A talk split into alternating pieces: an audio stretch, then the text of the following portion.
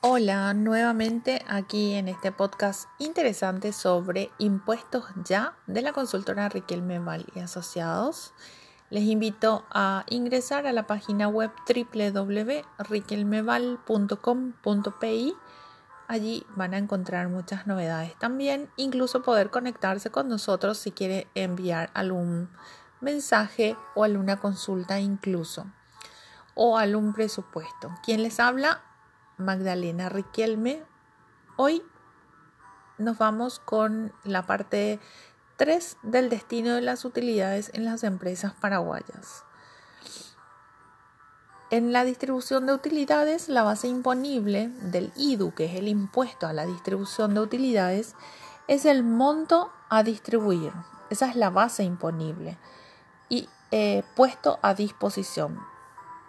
La tasa del IDU sobre las utilidades en el año 2019 a ser pagada en este año 2020 es del 5% para residentes y 10% para no residentes. A partir de las utilidades del ejercicio 2020 que se han de pagar en el año 2021 en adelante, la tasa será del 8% para los residentes y del 15% para no residentes.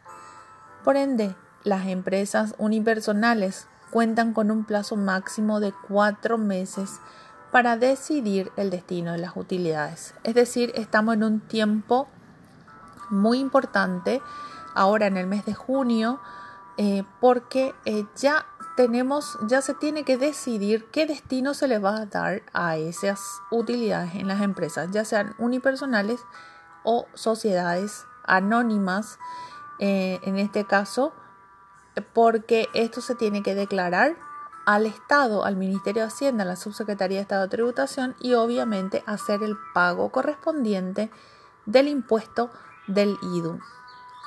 En caso de capitalización, las empresas unipersonales deberán dejar constancia e instrucciones de la decisión de capitalizar dentro de sus registros contables, además de tener la obligación de presentar e informar mediante declaración jurada a la Subsecretaría de Estado de Tributación dependiente del Ministerio de Hacienda del proceso de capitalización dentro del plazo de seis meses de cerrado el ejercicio fiscal, en el que se encuentra establecido esto en el artículo 11 del decreto 3110.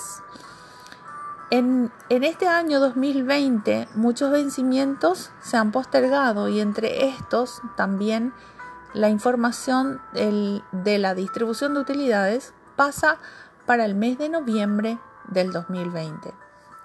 Muchísimas gracias por estar aquí en esta entrega cortita pero bien precisa sobre la distribución de utilidades. Les espero en el, en el canal, perdón, bien dicho, canal YouTube. Allí también vamos a estar entregando informaciones de varios temas. Muchísimas gracias.